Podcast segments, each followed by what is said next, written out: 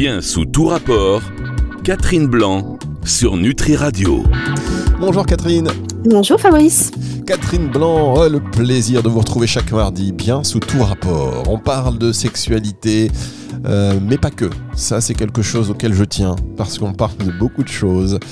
Et voilà, je vous invite à réécouter les podcasts, comme ça vous ferez une idée un petit peu des sujets que traite avec brio je vais vous dire, autant les questions ne sont pas toujours top, autant Catherine, quand elle vous emmène et qu'elle explique, c'est, euh, ça laisse toujours, euh, voilà, c'est toujours sujet à réflexion et ça fait partie des choses qui pourraient alimenter d'ailleurs vos conversations euh, pendant des repas, pendant, pendant des mois, pendant des années. Et je pense que c'est important d'avoir quelqu'un, une professionnelle comme ça. On rappelle que vous êtes psychanalyste et sexologue qui, voilà, qui qui dit les choses, qui dit les choses et qui nous donne à penser euh, dans une société où il y a pas mal de dérives, hein, on peut le dire, sans avoir de jugement, mais voilà, ça part un petit peu dans tous les sens, donc c'est bien d'avoir un professionnel euh, qui, qui, recadre, qui pose le cadre. Alors, sexualité, on va parler de l'éducation. Oui? Qui les propose en tout cas, après, je n'ai pas la prétention de recadrer le monde. Hein. Chacun fait ce... Oui, vous avez raison, chacun fait ce qu'il veut, mais bon, en tout cas, vous proposez, ouais, c'est bien, c'est bien, on est perdu, on est perdu, une lumière dans la nuit, boum Alors, on a parlé euh, d'éducation sexuelle, ça fait trois émissions et évidemment, forcément, on pourrait même en parler euh, beaucoup plus. Euh, bon, je pense que ça va être le dernier volet de la trilogie. Évidemment, si vous voulez intervenir, vous n'hésitez pas, on rallongera autant qu'il faut. Euh, je rappelle. Oui, parce qu'on pourrait faire toute une année sur ce seul et même sujet, bien évidemment. Euh, là, ce n'est qu'un petit avant-goût, euh, en tout cas des, pistes de réflexion, et que chacun s'interroge et nous interroge, bien sûr. Exactement. Et si vous voulez donc participer et faire avancer la conversation avec Catherine Blanc et avoir son point de vue, nous donner le vôtre par la même occasion, c'est le 06 66 94 59 02 06 66 94 59 02, le numéro de Nutri Radio. Vous nous envoyez un petit WhatsApp, vous nous dites hop là, bien sous tout rapport, je veux intervenir. Euh, vous pouvez le faire en direct sur antenne, vous pouvez nous envoyer une note vocale, par exemple, un petit témoignage audio ou une petite question audio, ce sera avec plaisir. Pareil, vous pouvez le faire sur le site nutriradio.fr, hein, sur la homepage, il y a un micro, n'hésitez pas à enregistrer votre message de 30 secondes, donc là, il faut que ce soit un peu plus concis. Et puis, euh, la page de contact du site nutriradio.fr. Ceci étant dit, on continue donc euh, ces questions et euh, d'aborder ces sujets de l'éducation sexuelle à l'école notamment. on a dit beaucoup de choses, on a dit beaucoup de choses, et surtout en antenne. Donc maintenant, on va tout dire aux auditeurs. Euh, euh, le plus croustillant est toujours hors antenne. Mais oui, parce que là, c'est tranché. on a des avis tranchés. Alors, on a parlé de l'éducation sexuelle à l'école et comment elle a influencé les relations futures des élèves et leur perception de la sexualité. Aujourd'hui, euh, voilà, on sait aussi que c'est très important des sujets comme l'inclusivité, la diversité, euh, comment l'éducation sexuelle peut être, être euh, peut-elle être inclusive et respectueuse de la diversité des, orientations sexuelles et des identités de genre sans pour autant tomber dans une remise en question euh, systématique et imposée oui, ben, alors justement, c'est parce que en fait, il y a, c'est merveilleux que tout d'un coup, euh, on se dise que tout le monde n'est pas pareil, parce que oui, personne n'a jamais été pareil que son voisin et sa voisine. À chacun sa spécificité, à chacun son, son mouvement, euh, sans que le, voisin n'en soit coupable. C'est-à-dire que si euh, je n'ai pas trois bonbons dans, dans ma poche, ce n'est pas la responsabilité de celui qui en a dix dans la sienne. Donc chacun a, a, un cheminement plus ou moins difficile. Et qu'on puisse accueillir les uns et les autres sans jugement, euh, c'est quelque chose d'absolument euh, euh, nécessaire et, et heureux. ceci étant, on ne peut pas passer de l'écrasement du fort sur le faible au la loi de celui considéré différent, euh, faisant loi pour tous les autres.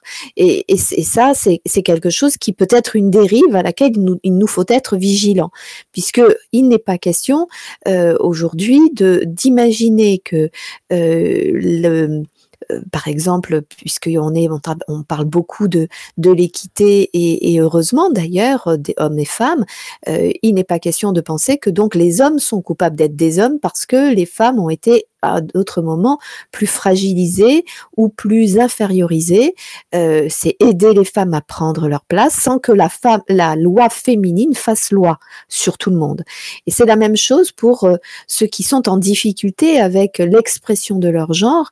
Évidemment que la liberté de d'accueillir leur corps genré, euh, garçons ou filles, euh, garçons ou filles, leur appartient et qu'on puisse les, les aider à se trouver à trouver leur paix, mais ça ne veut pas dire pour trouver leur paix en faire une loi générale.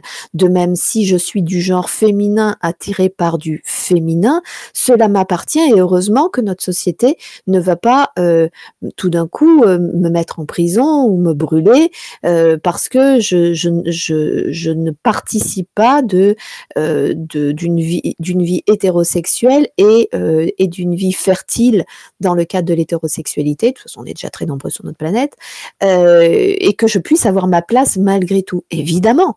Mais de là à, questionner l'hétérosexualité en permanence ou euh, trouver que c'est un non-choix quand le choix homosexuel le serait, il y a quelque chose quand même de curieux. Et euh, de curieux et de périlleux. Et de périlleux pour tout le monde, y y compris les gens concernés. Parce que dans ce cheminement d'accueillir qui on est, d'accueillir son genre, d'accueillir sa pratique sexuelle, il y a un, cheminement qui euh, nécessite, euh, quand il est un peu douloureux comme ça, parce qu'il est un peu à la marge, il nécessite de comprendre les tenants et aboutissants. Et heureusement, et heureusement que nous cherchons à comprendre les tenants et aboutissants, pas les tenants et aboutissants de ma différence, mais de ce qui fait que je n'ai j'ai emprunté ce chemin plutôt qu'un autre, Qu'y avait-il de périlleux, d'anxiogène ou de blessé, le cas échéant? Parce que de toute façon, nous avons à questionner que nous soyons hétérosexuels, homosexuels, transgenres, que nous soyons en tranquillité avec euh, ce qui a fait euh, notre construction, notre histoire euh, biologique et psychologique. Nous avons tous à nous questionner. évidemment, rien n'est jamais acquis euh, spontanément. Je dirais que quelqu'un qui serait classiquement euh, hétérosexuel euh, et, et, à ce prétexte-là ne se questionnerait pas à une sexualité d'une grande pauvreté. La sexualité mérite le questionnement. Parce que, pourquoi je dis de grande pauvreté? Parce que ça voudrait dire que je ne, euh, comme je ne me questionne pas, je ne questionne pas plus euh, la posture de l'autre, ce différent qu'est l'autre, euh, et donc je ne peux pas l'accueillir ni m'accueillir avec mon potentiel personnel. Donc, se questionner est important. Faire loi, c'est autre chose. Et ça, c'est une prise de, euh, de pouvoir de, euh, de la société, euh, j'allais dire une, posture politique. Et on sait que tout au, tout au long des, des générations, il y a toujours eu des postures, dans un sens ou dans un autre, avec beaucoup d'autoritarisme, comme s'il n'y avait qu'une règle du jeu. Et on sait très bien que les générations suivantes en ont souffert, les ont démasqués, s'y sont opposés. donc c'est c'est toujours un, mouvement par les extrêmes et je trouve que la sexualité mérite le questionnement pour plus de douceur dans le cheminement de chacun et le respect des autres. On marque une toute petite pause sur Nutri Radio dans cette émission Bien sous tout rapport et on se retrouve juste après ceci. Bien sous tout rapport, Catherine Blanc sur Nutri Radio. Catherine Blanc sur Nutri Radio, bien sous tout rapport. Vous êtes sorti de cette question qui était quand même un peu compliquée avec un brio. Je ne sais pas. Ah si vous, m'avez suivi, ça ne veut pas dire que tout le monde m'a suivi. Ah non, mais c'est un sujet. Non, mais ce que vous savez, mettre euh, voilà, les, bonnes interrogations, les questionnements, sans pour autant euh, porter de jugement et en laissant la porte ouverte aussi. Donc c'était. Parce qu'il n'y a pas lieu d'avoir de, jugement. Je crois que c'est justement ça la difficulté, c'est que le jugement vient de, de, de trop de colère euh, et de trop de, de peur pour soi. Et, et je suis toujours stupéfaite quand notre société, à l'occasion de grands sujets, euh, celui-ci en fait partie, mais il y en a d'autres, euh, et dans le manichéisme, c'est tout dans un sens ou dans l'autre. Où est passée la nuance qui fait notre humanité et qui fait la, la richesse euh, de notre cerveau? Notre cerveau est capable de penser, souvenons-nous de ces dissertations à l'école où il y avait thèse et antithèse.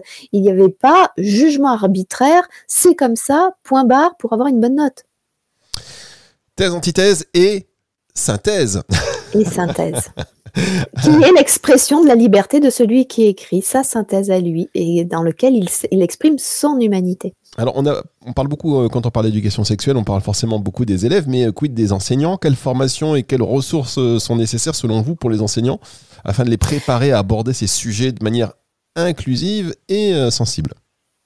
Ah, c'est difficile parce que je crois que le, c'est d'abord là pour le coup c'est très disparate d'une académie à une autre. Euh, les choses qui leur sont proposées, c'est souvent euh, euh, en tant qu'adulte, encore une fois, au nom du fait que être adulte et être sexuellement actif donne le diplôme, pas du tout. C'est un petit peu comme vous savez cette idée que les, les gens euh, les hommes, ont que les acteurs et, les, hommes et les femmes, euh, que les acteurs et les actrices porno euh, sont passés maîtres en la matière. Non, ils sont dans la pratique de la sexualité, forts de leur expérience mécanique et forts de leur, de leur expérience personnelle, émotionnelle qui, est, qui a cumuler euh, les victoires ou au contraire accumuler les blessures et qui les ont amenés sur ce chemin-là. Et ça ne fait pas d'eux des gens qui sont mieux placés ou mieux en connaissance de, la sexualité. Euh, donc, encore une fois, ce n'est pas la pratique de la sexualité qui fait la compétence à communiquer le sujet de la sexualité la et la compétence à entendre la spécificité de à qui l'on parle et donc le respect de cette spécificité et de ce temps. Donc, euh, pour revenir à votre question, qu'est-ce qu'il faudrait puisque plus que qu'est-ce qu'ils ont réellement, les enseignants devraient avoir le recul nécessaire pour ne pas simplement, au nom de leur état d'adulte, avoir la vérité.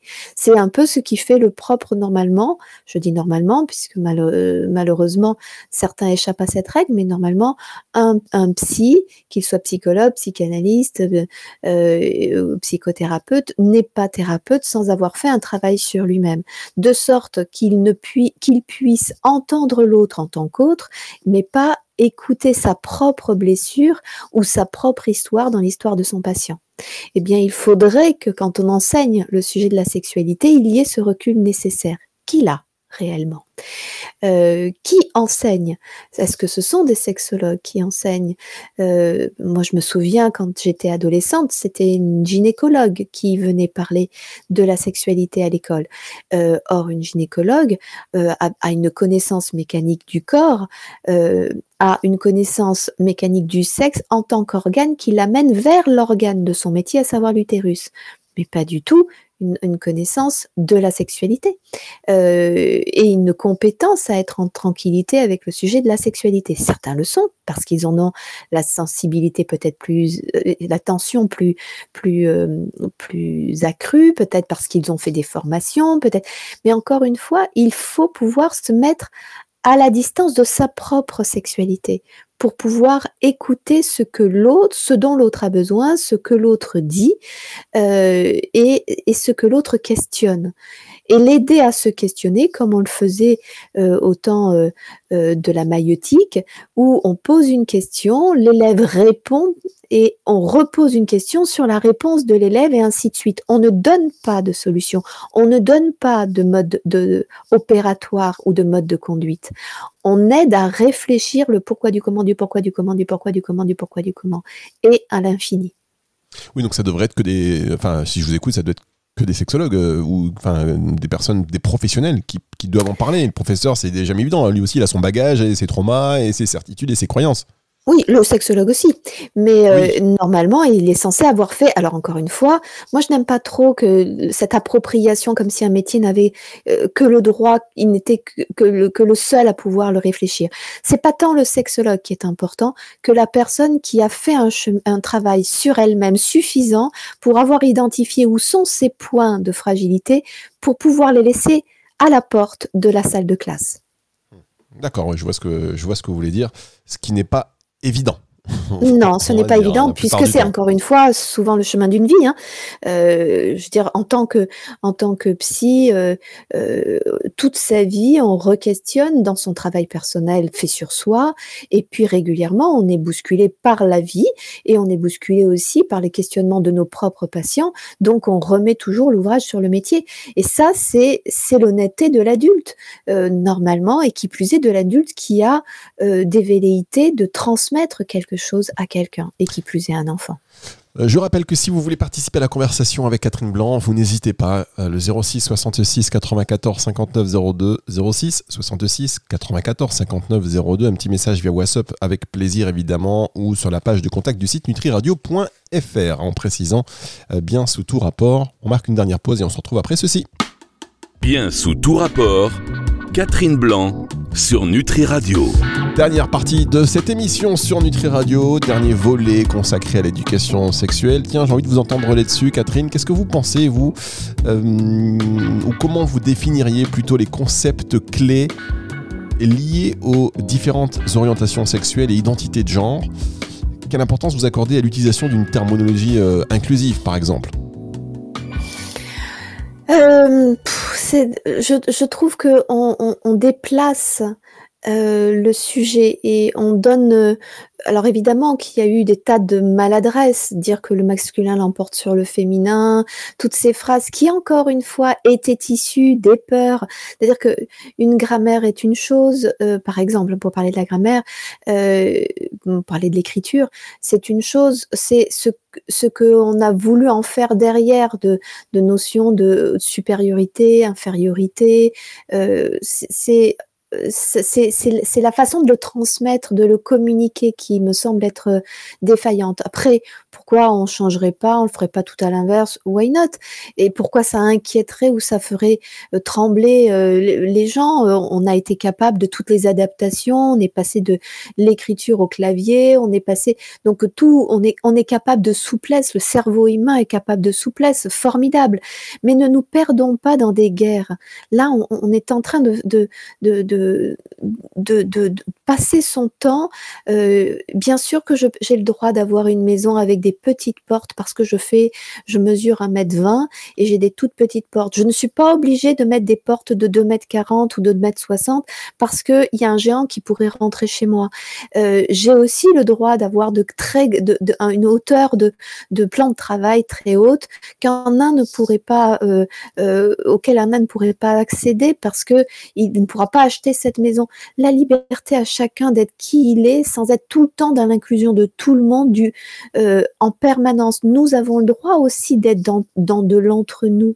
Ça ne, ça n'exclut pas les autres, ça permet d'être un espace pour se construire soi-même dans la liberté de ce que l'on est soi. Et ça n'est pas excluant des autres. Il y a des espaces de rencontre et il y a des espaces où soit dans ce que l'on est spécifiquement, euh, à tout lieu d'être. Bien sûr, on a à le réfléchir. Bien sûr, on a à réfléchir si on s'y euh, réduit pas. Mais de là à faire une loi où on ouvre tous les possibles. Moi, je vois des gens inquiets qui, dès lors qu'ils ne sont plus en couple depuis euh, trois mois, se demandent si ils n'ont pas loupé la question de leur homosexualité. C'est peut-être pour ça qu'ils sont pas en couple. C'est parce qu'en fait, ils n'aiment plus le genre opposé. Alors que, alors que ils se disent pourtant, je crois pas, je crois pas, et ils ont peur d'avoir loupé la question euh, par exemple, vous voyez, euh, de même une jeune femme qui me disait euh, je suis transgenre et, je lui disais très bien et, elle me disait mais est-ce que vous croyez à mon, à mon transgenre? Je dis mais est-ce que c'est à moi d'y croire?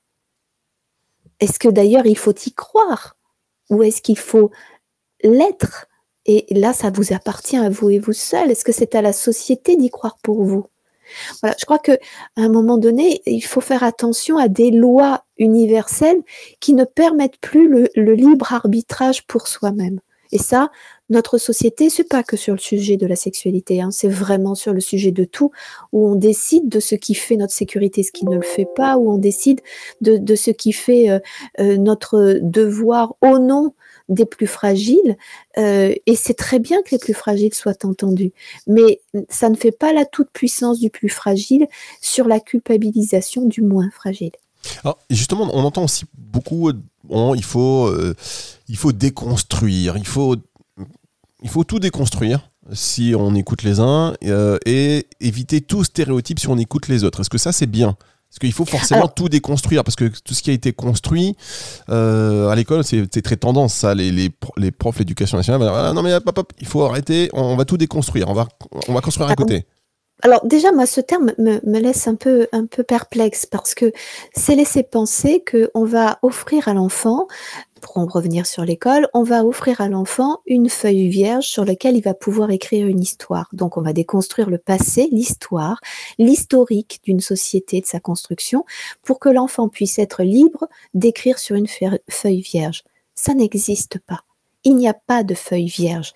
Quand bien même on déconstruirait tout, on est en train d'offrir une, feuille avec plein d'informations, une, une, une foultitude d'informations avec lesquelles l'enfant doit essayer de se dépatouiller. De toute façon, que la feuille soit tout en bins, tout en bordel pour que l'enfant puisse choisir, ou qu'elle soit trop rigide, de toute façon, l'enfant va partir sur une base déjà écrite et il va devoir s'en dépatouiller. Et je crois que notre, notre rôle n'est pas de, de l'excès de rigidité ou de, de, de l'excès d'ouverture dans tous les sens, mais d'aider l'enfant à faire le tri pour lui-même, à comprendre, à analyser, à décortiquer, à voir les sous-jacents. C'est ça c'est donc aider l'enfant à cogiter. Or, de plus en plus, on lui construit à l'excès ou déconstruit à l'excès et on l'empêche de cogiter. Alors, quand je dis on l'empêche, c'est pas l'école qui l'empêche, hein, mais on l'empêche de cogiter dans une société où on a des informations à l'emporte-pièce, euh, sorties de leur contexte, euh, et, où, euh, où on n'a plus de livres, on n'a plus matière à prendre le temps de s'approprier le propos et le réfléchir. Les, les enfants arrivent à vas-y comme je te pousse, avec des vérités toutes faites, euh, bien sûr héritées de, des dîners familiaux où peut-être il y aura eu un sujet, si tant est que c'est déjà une grande richesse qu'il y ait eu un sujet à table et pas la télévision. Euh, mais, euh, mais voilà, il faut aider l'enfant à élaborer une pensée. Dans un premier temps, ne nous leurrons pas, il l'élabore sur la base de tout ce qui a été pensé avant lui, par ses parents notamment, ou son environnement, dont l'école fait partie. Et l'école n'a pas à s'opposer à la construction parentale pour tout déconstruire et reconstruire, comme si euh, l'enfant était prisonnier de ses parents. De toute façon, nous sommes prisonniers psychiquement de nos ascendants et notre rôle d'adulte est de nous en départir. Et pas dans la haine, pas dans la crise d'adolescence où on jette le bébé avec l'eau du bain, mais dans la compétence à réfléchir les tenants et aboutissants, sortir de l'idéalisation de nos parents euh, pour euh, tout d'un coup remettre à la question leur fonctionnement et nous approprier nos propres fonctionnements.